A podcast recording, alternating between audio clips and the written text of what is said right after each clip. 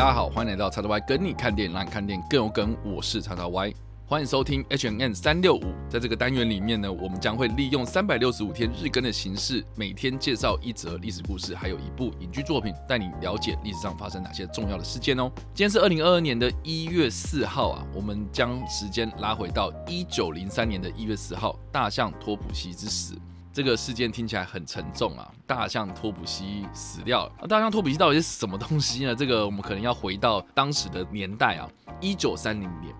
那二十世纪初的时候，其实我们电影还没有这么的发达哦，娱乐的产业上面其实没有那么多元啊。我们现在的娱乐真的是超级多选择，对不对？啊，当时呢，美国呢，他们比较多人闲暇之余就是去马戏团看戏这样子，所以当时的这个马戏团是非常非常盛行的哦。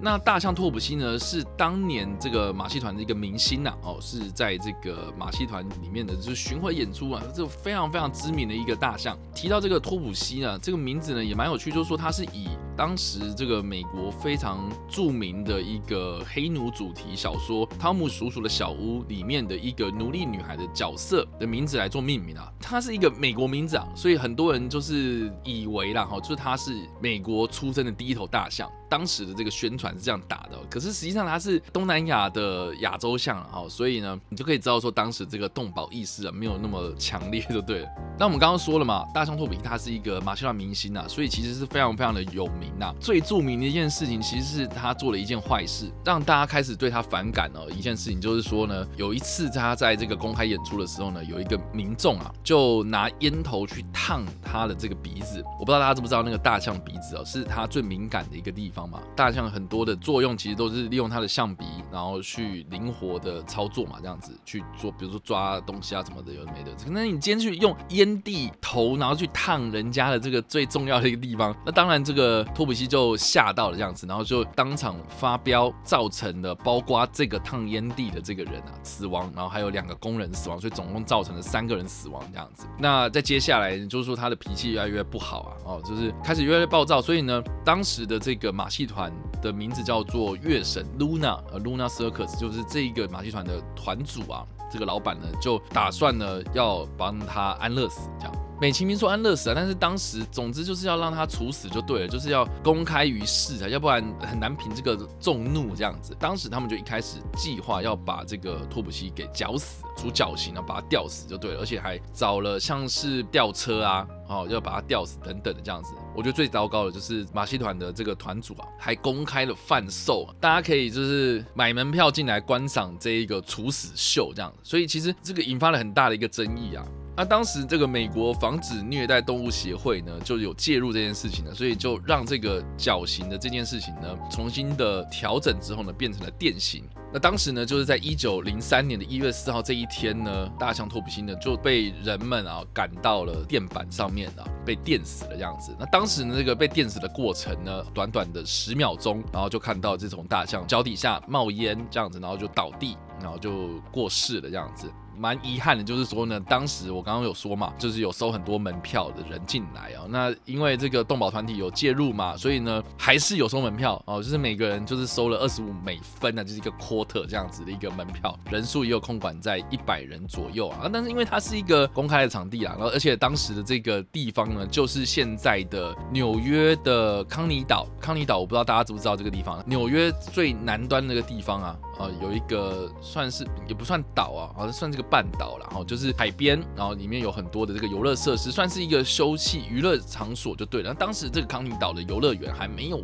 完全的建成啊，哦，所以就算是一个工地的地方，然后就是进行这个处决。你也知道说这个公开场合嘛，哦，这个开放的地方就很多人围观呐，哈，所以呢，造就的就是说你不用买二十五分美。分呐、啊，进去这个地方，周边的大楼、顶楼什么的也都在私下这个卖票，所以就很多人在附近都有围观这件事情哦。另外呢，我觉得也蛮糟糕的一件事情，就是说呢，当时的爱迪生他有这个成立了一个爱迪生的电影公司，爱迪生制片，他有把这完整的电刑大象的过程给记录下来，变成是一个胶卷的短片。现在大家可以去维基百科或是网络上直接查 Topsy。The Elephant 可以直接搜到这个十几秒的影片这样子。那我觉得这件事情为什么这么的有名？除了是动保意识抬头啊，背后有一个东西叫做电流大战，我不知道大家知不知道这件事情哦。就是说，在二十世纪前后啊，爱迪生跟西屋公司 进行了一场争论啊。两大的这个供电商呢，因为在争夺主导的地位啊，因为他们分别推出了交流电跟直流电，所以引发了一场争论哦。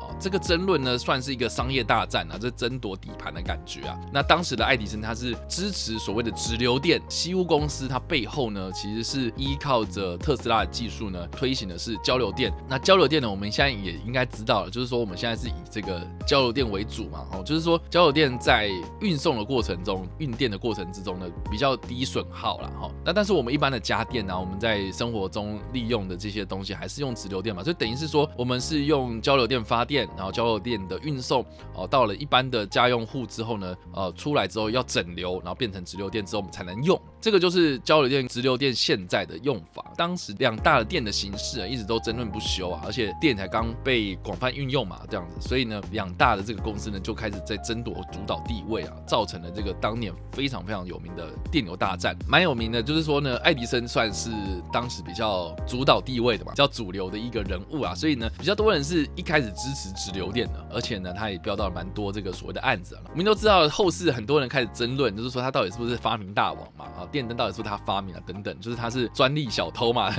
之类，有很多人开始讲讲这些东西。但是 anyway，爱迪生他是势力蛮庞大的，但是相较之下，西屋他就是想尽办法的想要去争夺这个交流电的地位嘛，好这样，所以呃双方就展开了一场大战。那爱迪生呢，因为我毕竟不认识他嘛。所以就是在这个私底下这个人品上面呢，其实蛮多人有争议的哈。他私底下就有很多不同的方法来抹黑交流电的不好这样子。那其中呢，爱迪生还发明了所谓的电刑电椅啊，你知道当时的那个死刑犯嘛，还是用这个绞刑呐，哦，这种这种比较古老的一个方式嘛，哈，就是绞刑的方式，然后来处决这样子。然后但是他就是开始推行这个电椅。就是说人呢、哦，这个接触到这个交流电之后呢，啊，就会被电死哦，极尽的抹黑这个交流电是非常不安全的这样子啊。这一个大象托普西呢，就是用交流电的方式来把它处决掉。所以你刚刚我们就提到嘛，是说爱迪生这个电影公司啊，为什么会当下就是要记录这个东西？你看明显嘛，哦，就是他要记录下这一整个过程。你看十秒钟，短短十秒钟就可以用电的方式把这个大象给电死了，那可见真的是非常非常不安全啊。但是我觉得也蛮有趣，就是说呢，这个是我们后世的一些说法，然后而且呢，还有蛮多的这个内容农场文章呢，也很喜欢，就是把这段历史给跟电流大战给给扯上关系哦，只是因为爱迪生。的电影公司在当下有记录下来，但是并没有这两者之间的关系。就是说，爱迪生为了要抹黑交流电，所以才记录下这个影像哦。其实他只是刚好去拍这个东西，或者怎么样，就是没有直接的证据证明说哦，这整件要去电死大象托比西的这个行动啊，爱迪生的背后支持的，没有没有一个直接的证据。但是呢，必须说他记录下这个七十四秒的黑白记录影像呢，确实也被他后来当做是攻击交流电的一个工具。那我这边所提到的电影呢，是在二零一七年所推出的一个传记历史电影，片名就叫做《电流大战》（The Current War）。这部片的卡司非常的强大哦，是由班里尼克·康伯拜区。奇异博士嘛，饰演爱迪生。那有麦克夏农，就是这个在超人那部电影里面啊，饰演反派萨德将军的那一位。麦克夏农他饰演乔治威斯汀豪斯，也就是西屋公司的创办人。那尼可拉斯霍特啊，就是 X 战警里面那个年轻版本的怪兽，他演。特斯拉，然后还有像是我们有演出蜘蛛人的汤姆霍兰德，他就是演爱迪生的一个助手，当时还是助手，然后后来就是接手了爱迪生公司之后呢，变成另外一个商业巨头这样子。那在这部电影里面，他是用蒙太奇剪辑的方式呢，就有把这个大象托普西被电死的画面呢，给穿插在这个电影的剧情之中，所以他并没有直接的去描写这个大象托普西被电死的过程，而是呢，利用这样子的一个影像方式呢。来暗示说，哦，这个两大的供电商非常非常激烈的竞争关系，这样。那我们刚刚所提到《电脑大战》这部片啊，卡司非常强嘛，对不对？故事应该也是非常有历史史诗风格啊，哦，这是一个非常重要的一个历史事件呢、照理来讲，应该要非常轰动啊，啊，但是为什么后来就是有点冷处理呢？而且呢，这部片呢，算是在二零一二年的时候就开始筹备了，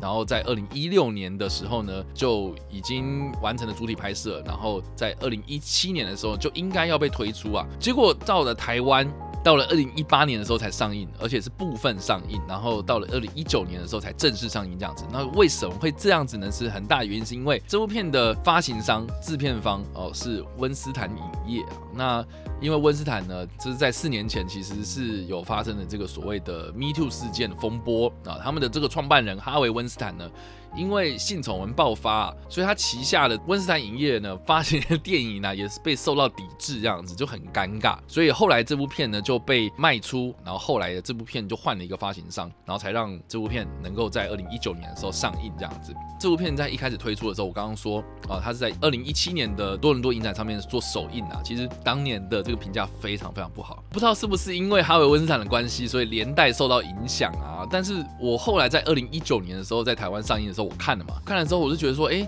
其实没有想象中糟，而且我觉得我还蛮喜欢的哦。整个的那个电影的叙事方式、诠释啦，然后这个演员的表现啊什么的，我觉得都表现的还不错啊，怎么会这样呢？哦，就是 我我我跟。国外媒体看到同一部电影嘛？呃，这样子是不是？哦，我不知道。哦，后来我才知道说，原来啦，哦，就是在多伦多影展首映的那个版本，跟后来正式在院线片上映的版本是不一样的啊。就是说重新剪辑、能调整之后啦，哈，所以算是我们后来有调整过的，算是比较不错的这个版本这样子。那我个人是蛮推荐大家去看这部片的，因为因为他对于商业斗争这个呈现上面啊，我自己是觉得非常非常的精彩。然后再加上说，两个都是非常演技派演员。员啊，班尼迪克·康伯拜区跟麦克夏农，影帝级的人物了，这样子，里面的这个叙事、这个历史的脉络什么都非常非常清楚，这样子。所以啦，如果你对于这段历史非常有兴趣，就是交流电跟直流电的这个电流大战的竞争啊，有兴趣的话，我觉得可以借由《电流大战》这部片来做入门啊，这个是非常的非常推荐的这部片。好了，所以以上呢就是我们所介绍的1903年1月4号所发生的大象托普西之死。以及我们所推荐的电影《电流大战》啊，二零一七年的这部片子啊，不知道大家怎么想呢？欢迎在留言区帮留言哦，或是在各大的社群平台上面来跟我们做互动哦。那当然呢，如果你听完我们这个节目喜欢的话，也别忘了在 Apple Podcast 上面留下我们的五星好评，或在各大的社群平台上面推荐分享我们的节目，让更多人加入我们的讨论哦。好的，那以上呢就是我们这一次的 H&M 365的第四集内容，那下一次再见，拜。